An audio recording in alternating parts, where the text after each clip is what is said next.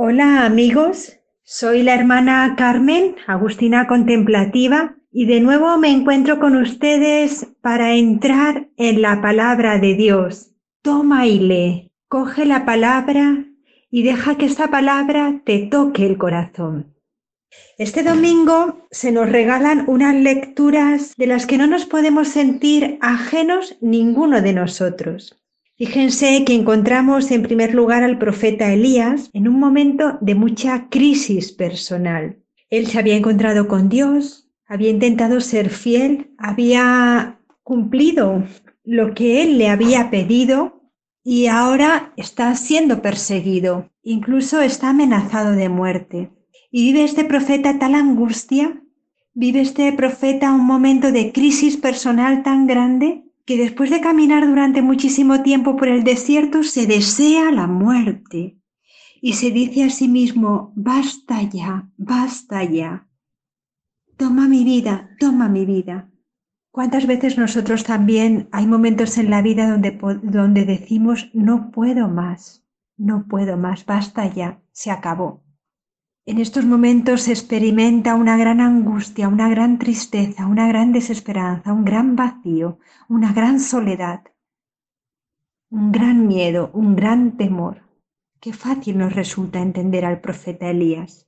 Sin embargo, Yahvé no le deja y le dará pan y agua para que renueve las fuerzas, para que se vuelva a levantar y le pedirá que se acurruque en una cueva porque le dice que él va a pasar. Pues también a ti, si estás viviendo un momento de crisis, el Señor te dice, come, ven y come de mi pan y bebe de mi vino y renueva tus fuerzas, porque yo estoy en tu vida, ten paciencia, porque me vas a ver pasar. Y también a ti te invita a buscarle en el rincón de la oración, en esta gruta sagrada, y dejar que Él te hable al corazón. Y nos dice el texto que pasó Yahvé, Elías estaba buscando su presencia y vino un huracán violento, pero Yahvé no estaba en este huracán. Y vino un temblor, pero Yahvé tampoco estaba en este temblor y vino de repente el susurro de una brisa suave y entonces Elías descubrió que Yahvé estaba en este susurro. Hay otra traducción que a mí me encanta, que leí hace muchos años, que dice el murmullo de un silencio que se desvanece. Dios está en el silencio de nuestro corazón. A veces tenemos miedo de entrar ahí, de entrar en esta cueva sagrada, de entrar en nuestra morada interior, en este espacio donde Él nos habita, pues Él está ahí y si hacemos silencio podemos escuchar sus pasos, su presencia amorosa. Y de algo parecido nos habla también el Evangelio de este domingo. Los apóstoles habían subido a la barca y en medio de la noche Jesús, que se había quedado orando y que les había mandado que ellos fuesen por delante, aparece caminando por el mar. Y ellos no le reconocen a Jesús y se turbaron, pensando que era un fantasma y se ponen a gritar, muertos de miedo. Es como si se hubiese de repente desarrollado la angustia en su corazón.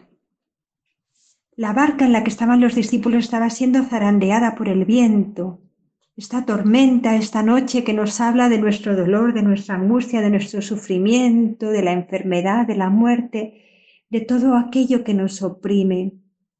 ¿Cuál es tu noche? ¿Cuál es tu tormenta? Como la de Elías.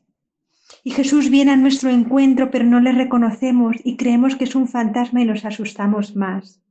Quizás también como estos discípulos nos ponemos a gritar de miedo, pero entonces es cuando Jesús con una voz potente, amorosa, segura, nos dice, ánimo, que soy yo, no teman, no teman.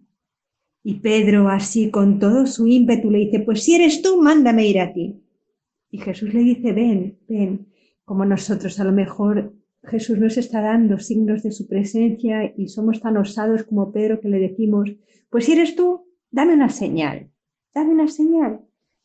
Y Jesús le dice a Pedro, ven, ven. Y Pedro se pone a caminar sobre las aguas en dirección a Jesús y de repente se hunde. ¿Por qué se hunde Pedro? Seguramente en un primer momento miró a Jesús y se lanzó al agua, pero pensó, ¿qué hago yo caminando sobre las aguas? Se miró a sí mismo y se hundió, y se hundió.